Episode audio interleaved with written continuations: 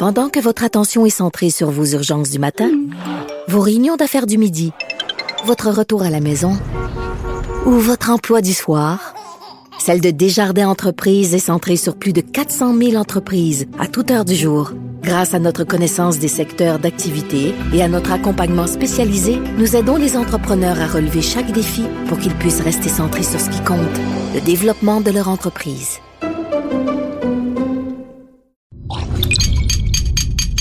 Cube Radio. Salut, c'est Vanessa Destinée et Dalila Awada. Racisme, diversité, intersectionnalité, des gros mots qui font trembler. Mais nous autres, il n'y a pas grand-chose qui nous intimide. On va crever l'abcès. Pigment Fort, c'est des discussions animées par des personnes racisées. Pour les personnes racisées? Nah, pour tout le monde. Gaz!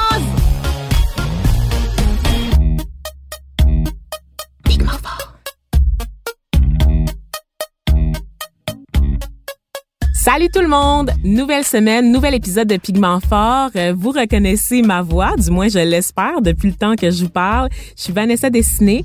Euh, on est là cette semaine pour un épisode où vous serez seulement en ma compagnie. Donc, je serai à la barre de ce moment qu'on va passer ensemble. Euh, je voulais profiter de l'occasion, profiter de l'introduction pour vous remercier parce que vous avez été nombreux à réagir à nos deux plus récents épisodes, celui sur la littérature, donc sur la diversité dans la littérature québécoise, et celui aussi sur sur le mois de l'histoire des Noirs, donc sur les origines. Euh, donc, merci de continuer à commenter, de partager avec nous euh, vos impressions sur les épisodes, puis aussi euh, de partager avec nous vos propres expériences de vie. Je prends l'exemple de Aïcha Vertu, qui est une de nos auditrices, une amie de l'émission, qui nous a fait découvrir récemment l'expression québécois de couche, qui est une expression que sa mère utilise. Donc, c'est une fille, c'est une famille d'origine haïtienne. Ils utilisent ça pour décrire les néo-québécois, donc les, les, les, Québécois de immigrants de première, deuxième génération. Donc, québécois de couche par opposition à québécois de souche. Puis c'est tellement bon que je me suis dit qu'il fallait absolument que je le partage avec vous. Donc, n'hésitez pas justement à nous envoyer d'autres perles de sagesse puis de continuer à nous partager des anecdotes. On peut les utiliser pendant l'émission puis ça dynamise un peu les échanges qu'on a avec vous, euh, chers auditeurs. Trêve de présentation et de remerciements, on passe dans le vif du sujet. Aujourd'hui, c'est un, on parle d'un sujet qui, qui m'intéressait depuis très très longtemps en fait euh, que je veux faire parce que bon, vous le savez, euh, à Pigment Fort, Dalila et moi, on a une fibre très très féministe là, qui est très assumée, on ne s'en cache pas. Et souvent quand on parle de féminisme, je sais que pour les gens qui ne fréquentent pas justement les cercles féministes, on a tendance à croire que féminisme c'est au singulier.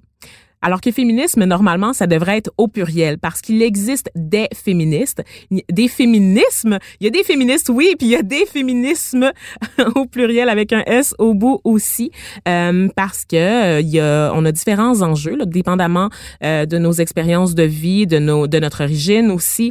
Euh, on a évidemment des expériences qui sont différentes au sein de la société. Et le féminisme qu'on dépeint souvent euh, dans les médias, dans la culture populaire ici en Occident, c'est un féminisme féminisme qui est beaucoup, beaucoup axé sur l'expérience des femmes blanches. Donc, ce qu'on appelle le féminisme blanc. Euh, alors que, euh, évidemment, c'est sûr qu'il y a des luttes communes. On le disait hein, la semaine dernière, notamment dans notre épisode sur le mois de l'histoire des Noirs, comme quoi, dans une société, c'est sûr qu'il y a des luttes qui sont communes, mais il y a aussi des luttes qui sont spécifiques à certains groupes d'individus. Et c'est aussi le cas avec le féminisme. Donc, pour euh, vous mettre en contexte, ben, aujourd'hui, on parle de féminisme autochtone. Peut-être que c'est la première fois que vous entendez parler de cette expression-là, parce que moi-même, je vais vous le dire là, très franchement, je me considère assez branchée là, euh, sur les tendances euh, puis toutes les discussions entourant la justice sociale. Et je veux dire, mon premier contact avec la notion de féminisme autochtone remonte à 2017. Euh, donc ça fait quoi trois ans maintenant. Puis à l'époque, j'étais j'étais encore j'étais journaliste, bébé journaliste, et j'étais allée couvrir un événement à l'université du Québec à Montréal. C'était une école d'été sur la gouvernance autochtone au féminin. Donc, c'était un programme qui était intensif, qui avait été élaboré de concert avec l'Organisation des femmes autochtones du Québec. À l'intérieur du programme, on donnait la chance à huit femmes qui étaient considérées comme des leaders au sein de leur communauté autochtone d'un peu partout là, dans la province de venir suivre ces cours-là pour renforcer leurs capacités et euh, aussi euh, les aider à porter des dossiers en politique, hein, un, un, milieu qui est souvent dominé par les hommes et ça c'est vrai qu'on soit dans, dans le sud chez les blancs que dans les communautés autochtones d'aujourd'hui. Donc euh, voilà, et euh, bon, plusieurs de ces participantes-là étaient élues dans, dans des conseils de bande. Euh, il y avait aussi une étudiante là, qui était membre du programme, des femmes qui étaient impliquées de diverses manières au sein de leur communauté. Donc vraiment des femmes super engagées, super fortes qui avaient de la misère avec la notion de féminisme. Donc, je leur ai posé la question à plusieurs reprises, c'est, c'est quoi votre rapport au féminisme? Et je me suis fait ramener à l'ordre. Parce que pour beaucoup d'entre elles, ça ne voulait rien dire, cette conception-là. Et c'est là que j'ai été confrontée, en fait, à, à ce propre biais que j'avais, moi, de penser que parce qu'on est une femme forte, qu'on s'assume, qu'on prend de la place, on s'étiquette automatiquement féministe, alors que c'est plus complexe que ça. Et pour parler du féminisme autochtone en particulier, ben, je reçois une invitée euh, qui quand même euh, a l'habitude des luttes sociales, a l'habitude de l'engagement euh, dans sa communauté et dans le reste de la société. Il s'agit de Widia Larivière, qui peut-être que vous avez déjà entendu ce nom-là quand même, d'abord parce qu'elle est co-instigatrice de la branche québécoise du mouvement Idle No More, qui est un mouvement de mobilisation là à travers le pays qui a fait beaucoup de vagues, là, quoi, en 2015, je pense à peu près. Euh, il y a quelques années de ça. Euh, puis c'était justement pour euh, ramener à l'ordre du jour euh, les enjeux concernant les peuples autochtones qui étaient largement écartés là, par euh, le pouvoir dominant à Ottawa, puis aussi dans, dans le reste du pays, là, à travers les provinces. Euh, Widia Larivière est aussi cofondatrice de Mikana, qui est un organisme de sensibilisation et d'éducation sur les réalités autochtones. Donc, comme euh, je me disais que c'était quand même un sujet intéressant à traiter, étant donné que ben, c'est bientôt la Journée internationale des droits des femmes. Donc, un petit sujet, un petit tour d'horizon des différents féminismes, je trouve que c'était une bonne base pour lancer une discussion sur le sujet. Donc, on reçoit Widia Larivière.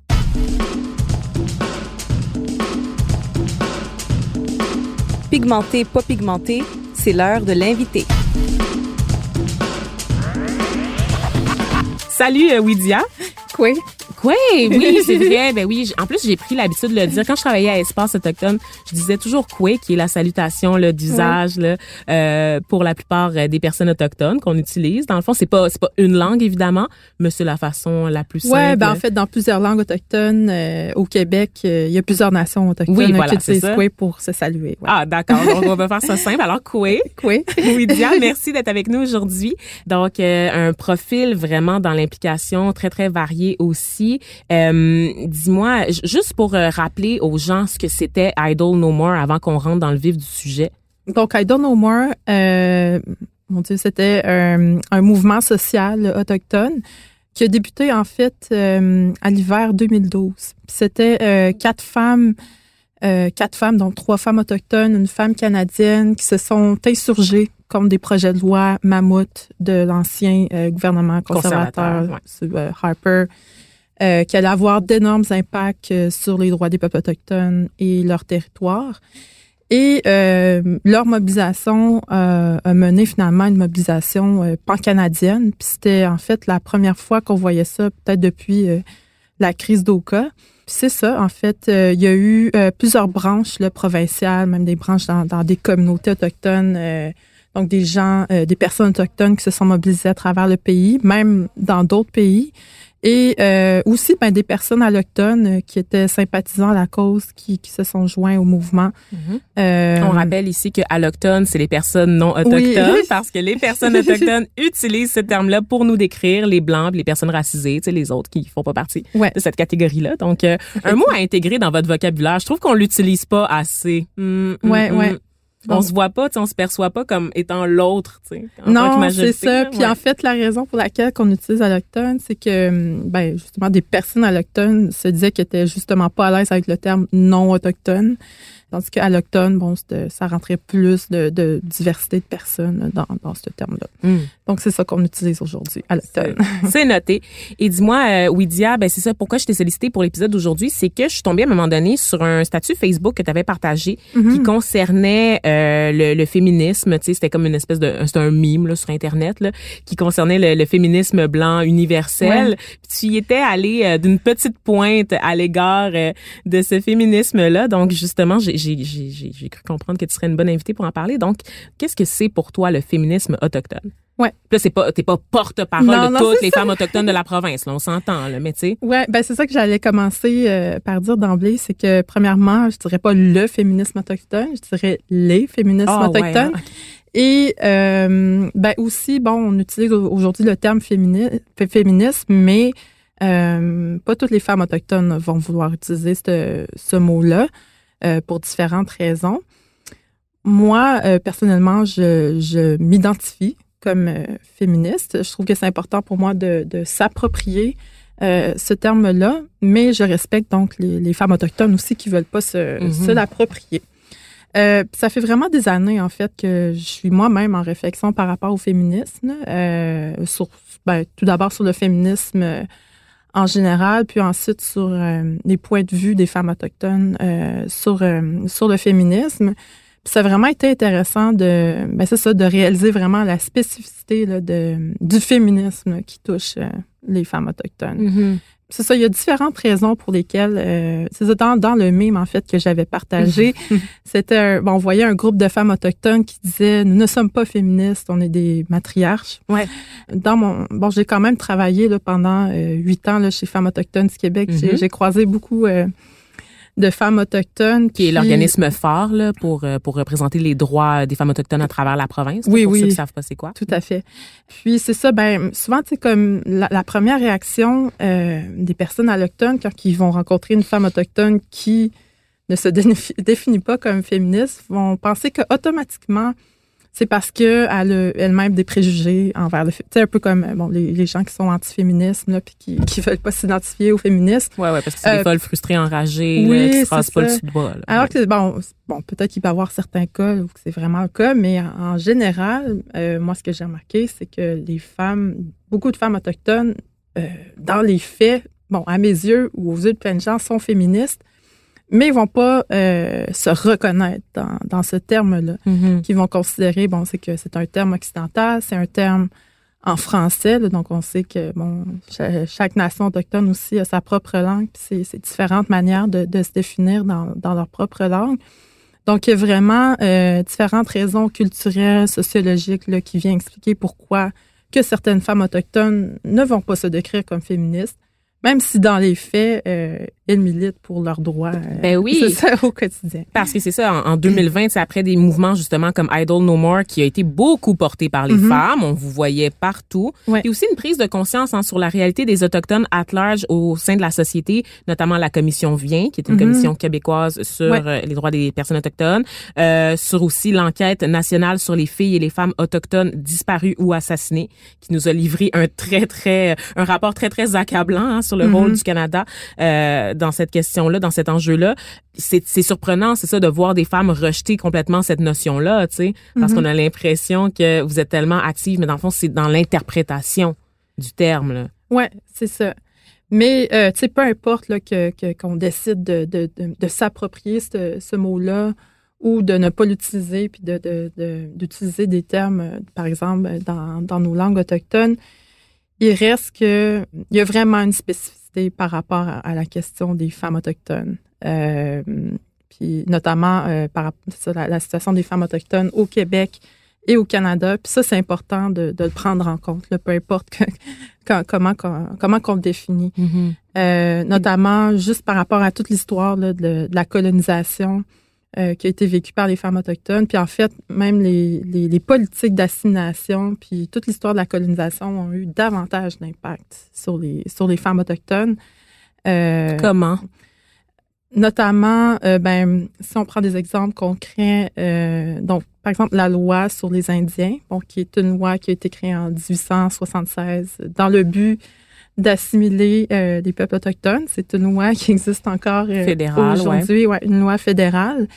C'est une loi qui va gérer en quelque sorte, ben, en fait, le statut autochtone, qui est une espèce de bon, code de citoyenneté qui est euh, géré ben, par le gouvernement fédéral. Donc, la loi sur les Indiens va favoriser, euh, en fait, la transmission patrilinéaire de, du statut. Oui, Gênant. OK, patrilinéaire. Ouais, ça pa- veut dire par pa- le papa, ouais, c'est ça. par l'homme? Ouais, c'est ça. Donc, la transmission du statut aux yeux de la loi sur les Indiens, euh, c'est ça, ça fait de manière euh, patrilinéaire. Par exemple, avant 1985, une femme euh, autochtone qui mariait une personne qui n'était pas autochtone perdait automatiquement son statut autochtone aux yeux du gouvernement. Wow, OK. Et euh, perdait le droit de, par exemple, rester dans sa communauté. Elle était obligée de s'intégrer, genre, donc devait quitter la, la réserve? Oui, oui, c'est ça. Elle, n'avait plus le droit de rester euh, dans, dans sa réserve, dans sa communauté perdait les droits d'avoir accès aux services euh, dans sa communauté, etc.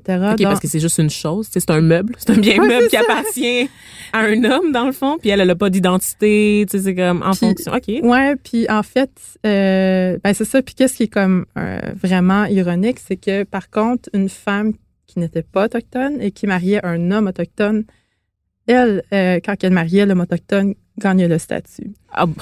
Euh, donc, même si elle n'était pas autochtone. Même c'est spécial. Ouais, c'est OK. ça, c'est encore en vigueur. Euh, ben là, il y a eu des amendements qui ont corrigé ces discriminations-là. Le, gouvernement de Justin Trudeau essaie d'appliquer des... Oui, puis, mais, mais tu sais, il faut quand même spécifier qu'à l'origine, euh, la raison, en fait, de, cette discrimination-là, c'est bon, les, premiers colons puis le gouvernement ont, ont rapidement réalisé le rôle important des femmes autochtones dans la transmission de la culture et de l'identité.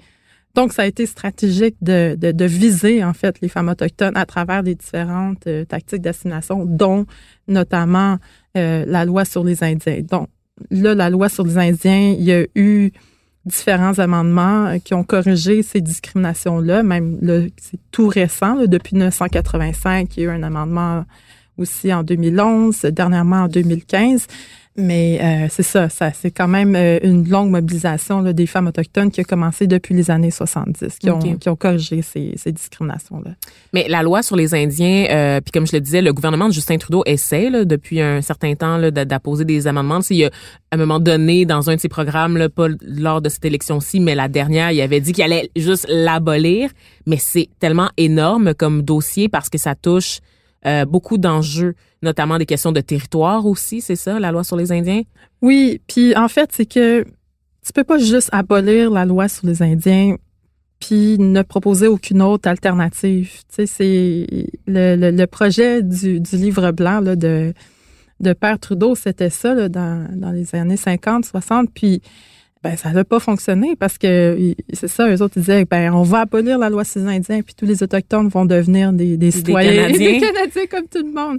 Ouais, mais vous voulez pas nécessairement être des Canadiens comme tout le monde. C'est ça, mais en fait c'est c'est ben aujourd'hui souvent ce que, que des militants autochtones vont dire c'est qu'on ben c'est ça on veut une alternative par exemple euh, la mise en œuvre de la déclaration euh, de l'ONU sur les droits des peuples autochtones. Donc c'est ça on, on ne peut pas juste c'est ça, abolir la loi sur les Indiens, puis laisser ça ensuite, juste comme ça. Qu'est-ce qu'elle prévoit la déclaration de l'ONU qui est intéressant pour vous à ce niveau-là?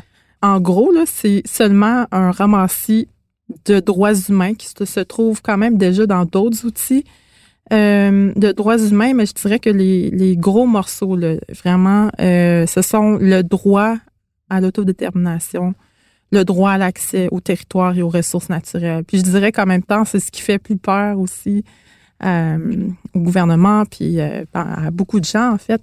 Fait que je pense que c'est vraiment, c'est quand même les, gros droits là, qui, qui, qui, touchent spécifiquement les peuples autochtones qui se trouvent dans cette déclaration-là. Parce que le, le, reste, les droits qui se trouvent dans la déclaration, c'est des choses qui, qui se trouvent dans, dans plein d'autres déclarations de droits humains. Puis c'est mm-hmm. comme par exemple ben, le droit euh, d'avoir accès à un environnement sain, le droit d'avoir une éducation dans sa langue, etc.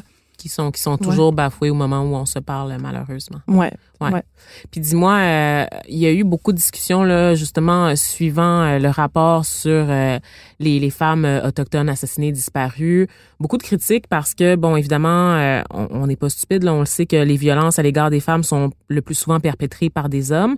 Mais il y a eu quelque chose de très tendu au niveau de la discussion parce que au sein des médias, certains commentateurs étaient comme, ben là, c'est les hommes autochtones qui violentent mhm. les femmes autochtones. Pourquoi nous, on devrait se sentir responsables? Pourquoi on nous taxe de, de génocidaires alors que c'est les hommes autochtones qui tuent les femmes autochtones? Donc, pourquoi ces femmes-là dénoncent pas les hommes de leur communauté? Ouais. Comme si ça se limitait à ça, en fait, le, le féminisme, l'expression de l'identité féminine au sein des peuples autochtones, ça passe par une dénonciation des hommes de notre entourage, tu. Non, c'est ça. Puis en fait, ben, il y a deux choses. Premièrement, euh, oui, euh, ben, en fait, il y a les deux. Les femmes autochtones sont victimes de violences de la part d'hommes autochtones et aussi d'hommes allochtones. Donc, c'est pas seulement des, euh, des hommes autochtones. Et quand c'est le cas aussi, même dans nos communautés, de la part de autochtones, la situation de violence qui peut exister, ben, en fait, le problème de violence qui peut exister dans, dans des communautés, ce sont des résultats de la colonisation. Fait qu'il faut quand même le prendre en compte. Là. La, la, violence, ça fait pas partie des cultures autochtones. C'est vraiment quelque chose qui...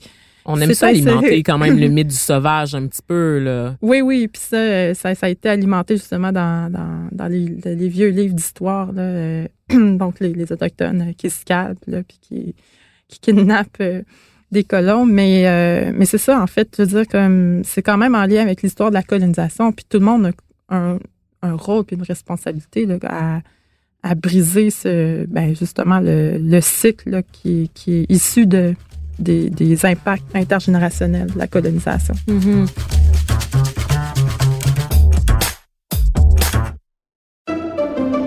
Pendant que votre attention est centrée sur cette voix qui vous parle ici, ou encore là, tout près très loin là-bas,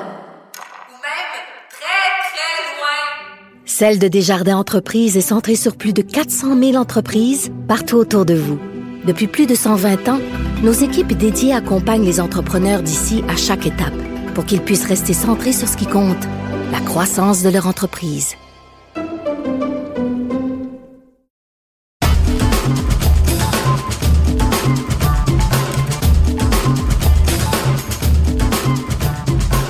Dis-moi, euh, en faisant justement mon reportage sur cette école d'été de leadership là, euh, féminin autochtone, j'ai euh, beaucoup de femmes euh, revenaient sur le fait que les sociétés autochtones étaient matriarcales mm-hmm. beaucoup à une certaine époque, puis ça s'était perdu. Puis pour mm-hmm. elles, c'était une façon de renouer avec ce rôle-là que les femmes avaient dans la société. Donc, qu'est-ce que tu peux me dire justement sur ces sociétés matriarcales? C'est vrai? C'est oui, c'est ça. Puis en fait, tu l'as vu qu'on parle de, de, féminisme autochtone, je pense que hum, ben, c'est vraiment un élément important à considérer parce qu'effectivement, euh, dans les sociétés euh, autochtones précoloniales, les ben puis sans non plus généraliser puis te dire que, tout était parfait, euh, mais dans plusieurs sociétés autochtones précoloniales, les femmes autochtones ben participaient aux prises de décision politiques dans la communauté. Il y avait le même rôle, le, même rôle, le même pouvoir que les hommes dans les prises de, de décision dans certaines euh, communautés,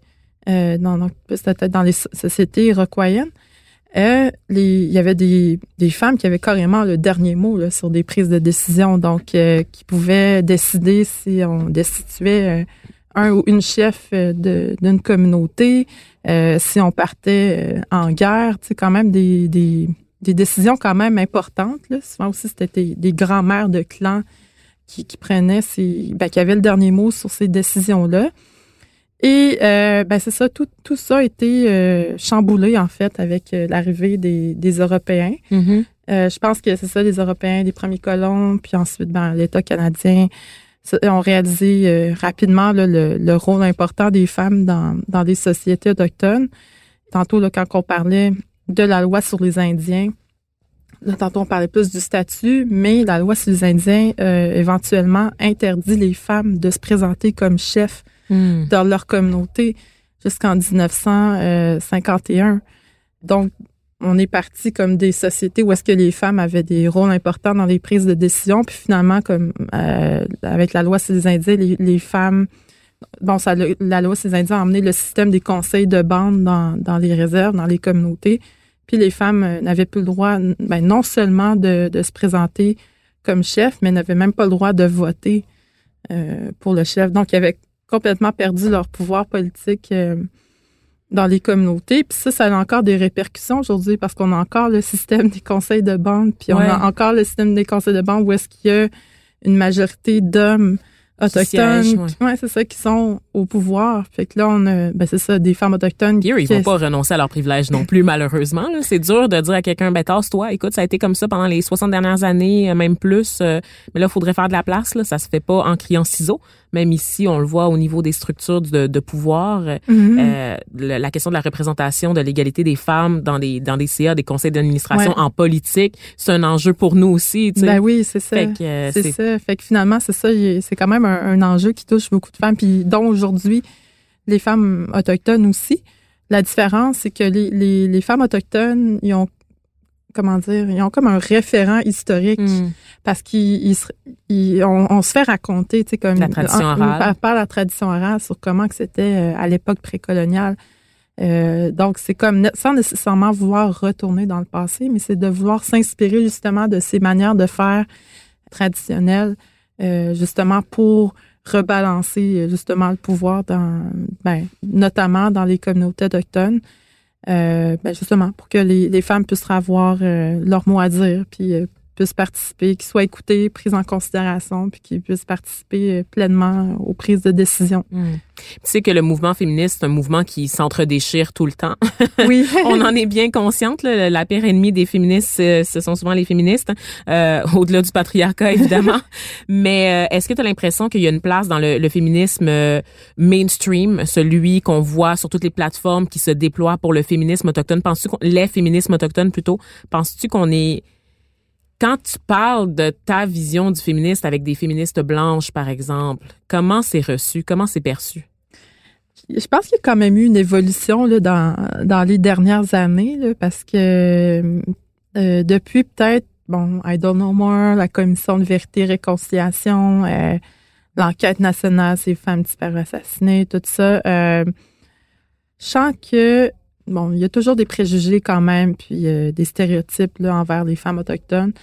Mais je sens quand même qu'il y a un changement de, culture, puis un changement de mentalité graduelle qui se fait vraiment euh, tranquillement, même si encore beaucoup de travail à faire.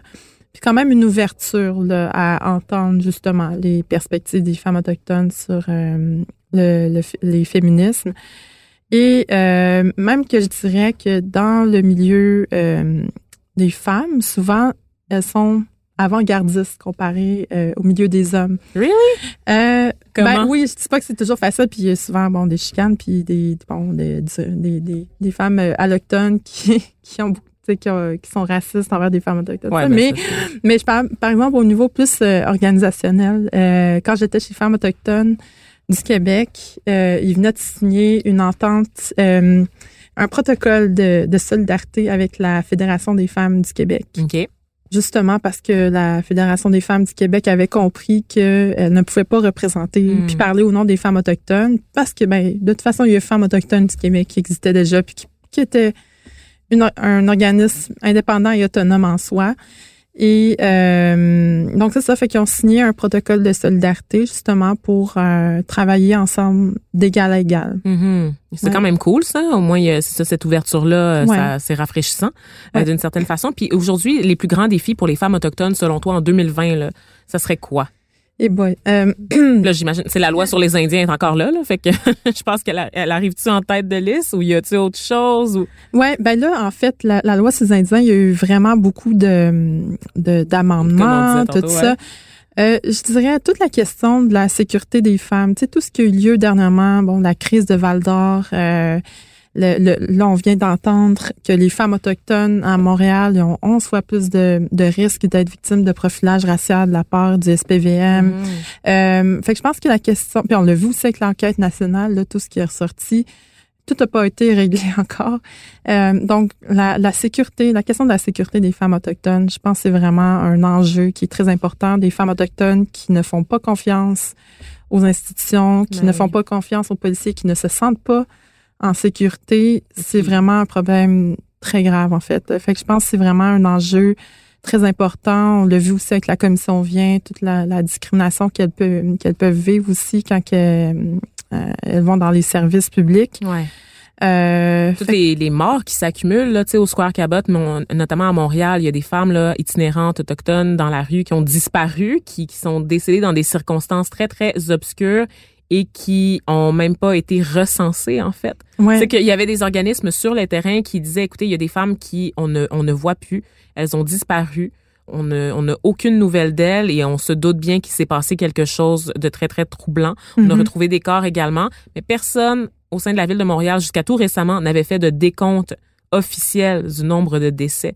Et ça, c'est quand même particulier parce que je, je lisais, c'est le Devoir qui a fait un- Ouais. une série de reportages là-dessus. Ouais. Là. Il faut dire espace autochtone aussi, mais le Devoir l'a vraiment mis en lumière récemment. Et il y avait une citation qui m'avait marqué d'un intervenant sur le terrain, euh, dont le nom m'échappe pour le moment, mais qui disait euh, si ça avait été des jeunes filles blanches qui avaient disparu comme ça, des jeunes, jeunes filles itinérantes qui auraient disparu, ça aurait été partout dans les journaux, dans les journaux, ça aurait Mhm. été, ça aurait ouvert les bulletins de nouvelles. Tu sais comment ça se fait que des femmes autochtones peuvent juste mourir dans l'indifférence générale comme ça? Mhm. C'est c'est épouvantable. Ouais, fait que euh, tu sais tout ce qui est ressorti dernièrement avec euh, ben comme disait la commission vient sur les relations entre les autochtones et les services publics au Québec, euh, l'enquête nationale sur les femmes autochtones disparues assassinées ou même bon, la, la mise en œuvre là, de la déclaration de l'ONU sur les droits des peuples autochtones, je pense que c'est vraiment important de toujours garder en tête la question des femmes autochtones, d'avoir un une perspective féministe Mm. sur la mise en œuvre de ces recommandations-là. C'est vraiment important parce que autant les femmes autochtones ont été bon, victimes de toute l'histoire de la colonisation, mais autant elles sont la clé justement pour l'amélioration de la situation des peuples autochtones en général. Fait qu'on n'a pas le choix aussi de penser à elles puis de les impliquer euh, là-dedans. Ouais. Puis dis-moi, il y a, il y a une question aussi euh, que j'aimerais qu'on aborde, c'est celle des enfants. Euh, parce qu'il y a une grosse réforme en ce moment, sur la commission Laurent, sur euh, le rôle de la DPJ, Ouais. euh, donc euh, au niveau de la garde des enfants là, à, à la suite de la tragédie là, de la fillette de Grimby. Ouais. Et là, il y a aussi des discussions sur la façon euh, de s'occuper des enfants autochtones qui sont malheureusement surreprésentés. Et là, on peut se poser des questions sur la raison pour laquelle ils sont surreprésentés là, euh, dans les centres. Ouais. de jeunesse. hein. Ouais. Parce que c'est pas juste parce que les femmes autochtones sont des mauvaises mères. là. C'est beaucoup plus complexe que ça, Ah oui, évidemment. tu sais. Euh, parce que bon, on, du profilage racial, ça existe aussi Ouais. dans ce contexte-là. On veut juste le rappeler. Tout à fait. Euh, on se rappellera entre autres là, d'un certain ministre de la santé hein, qui a fait une grande réforme, qui avait dit à une certaine époque euh, quand il y avait un problème là pour rapatrier des enfants malades dans le nord du Québec, des rapatriés en hélicoptère à l'hôpital Sainte-Justine Ouais. ici à Montréal, il avait dit ben là, on peut pas prendre les femmes, les mamans avec les enfants dans les hélicoptères parce que tout d'un coup ils sont en état d'ébriété. Mm. Ouais, c'est c'est juste ça qu'elles font les femmes autochtones, c'est boire. Oui, c'est ça. Donc, des gros préjugés comme ça, très sentis. Donc, ça, c'est vraiment aussi un enjeu, là, qu'il y ait question de conditions féminines, évidemment, euh, à cause des rôles très traditionnels définis dans la société. La question des enfants s'amène aussi. Tout à fait. Puis en fait, la question du féminisme autochtone, peut-être je pense que euh, une différence aussi que je dirais qu'il existe, c'est qu'on a une vision plus holistique, globale tu sais, de la communauté. Donc, tu as raison de dire que c'est important aussi de penser notamment aux enfants autochtones. C'est intimement relié aussi Mhm. À la question des, des femmes autochtones. Puis, en fait, ça, comme on pourrait avoir une émission en soi, là, juste sur la question. Ben, on va en avoir Oui, une, c'est- Ouidia.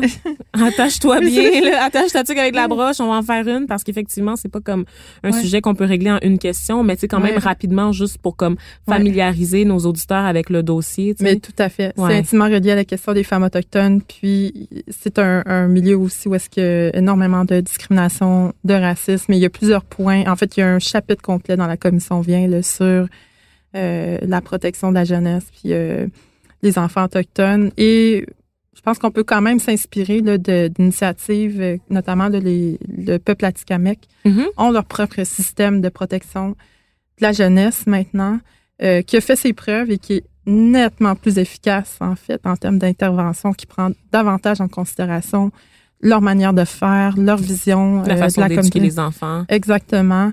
Et euh, qui va être plus axé aussi sur les besoins euh, de la famille, sans nécessairement comme tout de suite, ben c'est ça, dans de- les, les étiqueter là, avec euh, des préjugés ou des stéréotypes.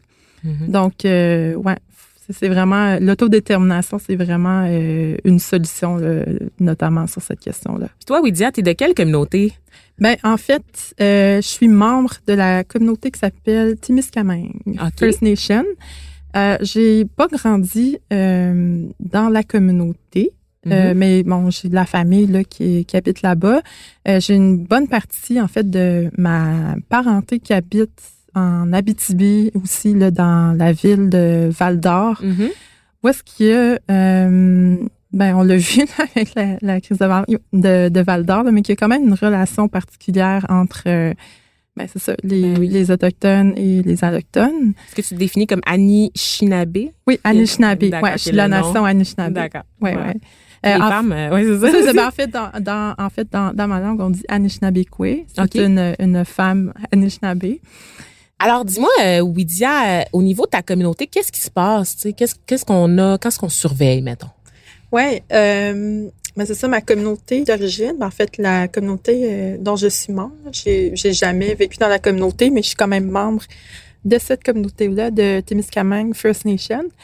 Et euh, qu'est-ce qui est euh, particulier, c'est que l'été dernier, il y a eu des élections et il y a eu une majorité de femmes qui ont été élues euh, au conseil de bande. Donc, il y a une chef euh, qui a été nommée, puis différentes conseillères. Donc, c'est vraiment inspirant de voir que peu à peu, il y a de plus en plus de femmes autochtones qui se représentent en politique, puis qui prennent part justement aux décisions importantes de, de leur communauté. Puis, quand la chef a été élue, euh, elle avait spécifié que aussi son rôle en tant que femme dans la communauté, c'était d'être gardienne de la culture. Puis je pense que c'est comme souvent un rôle que les femmes autochtones se donnent, c'est d'être des gardiennes de, de, de, leur culture, en fait. Mm-hmm. Puis euh, c'est ça, j'ai aussi beaucoup de, de parentés qui habitent euh, à Val d'Or.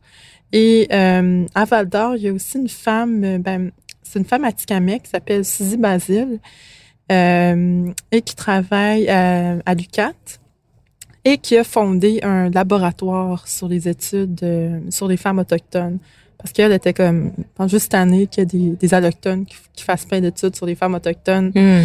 sans prendre en considération les, les potro- protocoles puis les manières de faire, puis euh, sans que ce soit nécessairement des, des résultats qui, qui soient utiles puis qui reviennent aux femmes. Donc, elle a fondé ce laboratoire de recherche-là. Vous étiez Puis- observé comme des bibittes, dans le fond. Ouais, c'est ça. Puis bon, c'est ça. On vient nous prendre plein d'informations, puis de connaissances. On vient partager des des des, expéri- des expériences puis des vécus euh, traumatisants puis sans soutien ou tu sais puis que finalement il y a rien qui nous revient. Mm. Donc elle a développé un ça des, des protocoles justement pour euh, tout ce qui est en lien avec la recherche avec les femmes autochtones. Fait que ça c'est à l'UQAT euh, en ce moment à Mhm. Val d'Or. C'est quand même chouette. Ouais. Je voulais parler euh, des solidarités au niveau euh, du féminisme en général. Quand vous entendez parler de d'autres luttes que mènent d'autres femmes au sein de la société euh, québécoise ou voire canadienne, Mhm. est-ce que ça vous interpelle? Est-ce que vous sentez qu'il faut développer une solidarité féministe? Parce qu'on n'a pas toujours l'impression que il y a une solidarité à votre égard, tu sais. Comme, je sais pas comment le... Ouais. C'est délicat. Ben, moi, je veux dire, je, je suis totalement pour euh, les, solidarités. Là. Je dirais que, que justement, dans, dans les milieux allochtones, faudrait peut-être avoir euh, davantage un réflexe de, penser aux femmes autochtones, aux groupes et aux organismes de femmes autochtones, parce que souvent, euh, tu sais, je, l'ai vécu notamment durant la période agression non dénoncée, puis de MeToo, euh, qu'il y avait des mobilisations, puis que là, plus tard, on, nous contactait. Ah oui, c'est vrai, les femmes autochtones, ce serait important euh, qu'elles soient présentes, puis finalement, tu sais, comme leur mobilisation était super avancée, puis là, nous autres, comme si on allait embarquer dans, dans quelque chose Mm. qui, donc, qui, qui- qui était déjà mené par des personnes euh. Fait que Sans jamais avoir mis votre input. Dans le fond, on pense pas à vous en amont, tu sais. non, c'est ça. Fait que, sans nécessairement non plus mettre donc toute la responsabilité de l'organisation sur les femmes autochtones, mais je pense que c'est quand même important d'avoir comme un réflexe dès le départ, là, euh, dès, dès qu'on veut organiser quelque chose qui est en lien avec les droits des femmes ou en tout cas des, des questions générales sur les femmes, là, de d'automatiquement penser aussi aux questions qui touchent les femmes autochtones, puis euh, voir ce serait quoi les, qui les personnes ou les groupes ou les organismes autochtones qui seraient comme intéressés euh, à s'impliquer. Et je dirais aussi que hum, c'est important aussi de peut-être se tenir au courant de qu'est-ce qui se fait déjà dans le milieu autochtone. Parce que les femmes autochtones du Québec, notamment, il y a plusieurs groupes de, de femmes autochtones euh, à travers le Québec qui, qui mènent déjà différentes mobilisations. Euh, puis qui ont besoin de, de soutien. Fait que je pense que c'est important aussi d'être là pour, pas nécessairement pour nécessairement inclure, entre guillemets, les femmes autochtones dans, dans ces mobilisations, mais aussi être en appui euh, face aux mobilisations des, des femmes autochtones. Mhm. Ben merci vraiment, c'était super intéressant, euh, Widia. Merci d'être passé par nos euh, studios pour nous parler un peu de cette réalité-là. Et j'espère qu'on aura l'occasion de te parler de d'autres sujets autochtones, mais pas juste à toi, à d'autres évidemment personnes, parce que je sais que tu n'incarnes pas toutes les causes autochtones, mais c'est quand même un plaisir de partager le micro avec toi. là. Mais ça m'a fait plaisir, puis merci beaucoup pour l'invitation. C'est cool.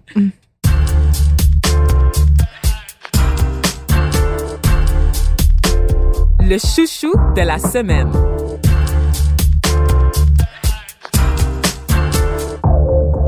Pour le chouchou de la semaine, aujourd'hui, je vous transporte du côté de la Colombie-Britannique sur le territoire de Wet'suwet'en. Euh, je ne sais pas si vous avez suivi au niveau de l'actualité, mais en ce moment, il y a une grosse mobilisation euh, par les membres de cette Première Nation-là qui s'organisent pour dénoncer un projet là, de léoduc de pipeline sur le territoire. Euh, les tensions sont vraiment, vraiment là, à leur paroxysme en ce moment euh, parce qu'il y a des interventions policières qui sont très, très musclées euh, sur le territoire. territoire qui, évidemment, appartient au peuple autochtone, mais en vertu de certains règlements, le Canada est autorisé euh, à faire passer un pipeline sur le territoire. Évidemment, c'est des intérêts économiques, c'est des questions politiques et ça fait pas nécessairement l'affaire de la population locale que ce pipeline-là, qui est super important là, pour le développement euh, de la région puis du pétrole canadien en général, puisqu'il est estimé là, à 6,6 milliards de dollars quand même, euh, qui soit qui soit développé. Mais évidemment, c'est sur leur terre, euh, c'est pas nécessairement sécuritaire, puis c'est pas nécessairement avec leur accord. Donc il y a des décisions qui se prennent, qui impliquent certains chefs, certains membres de ces communautés-là, et d'un autre côté, ben il y a une population qui est pas nécessairement d'accord avec les décisions qui ont été prises.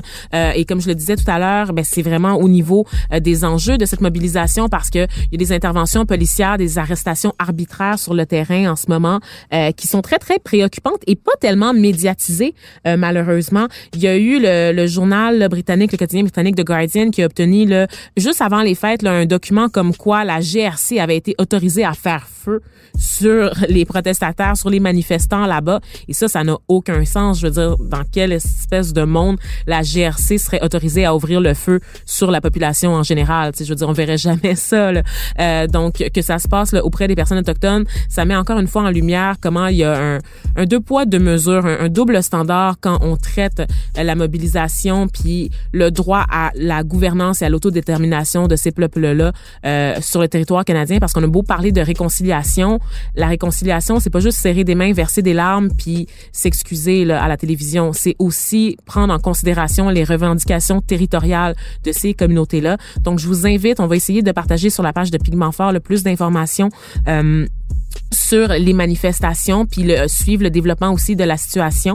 Euh, mais je vous invite aussi à regarder de votre côté euh, ce qui se passe là-bas parce que c'est un dossier très très important et surtout inspirant parce qu'évidemment il est question d'environnement euh, il est question euh, de, de la population puis des conséquences là, euh, du pétrole canadien euh, sur le bien-être de ces gens-là. Donc à suivre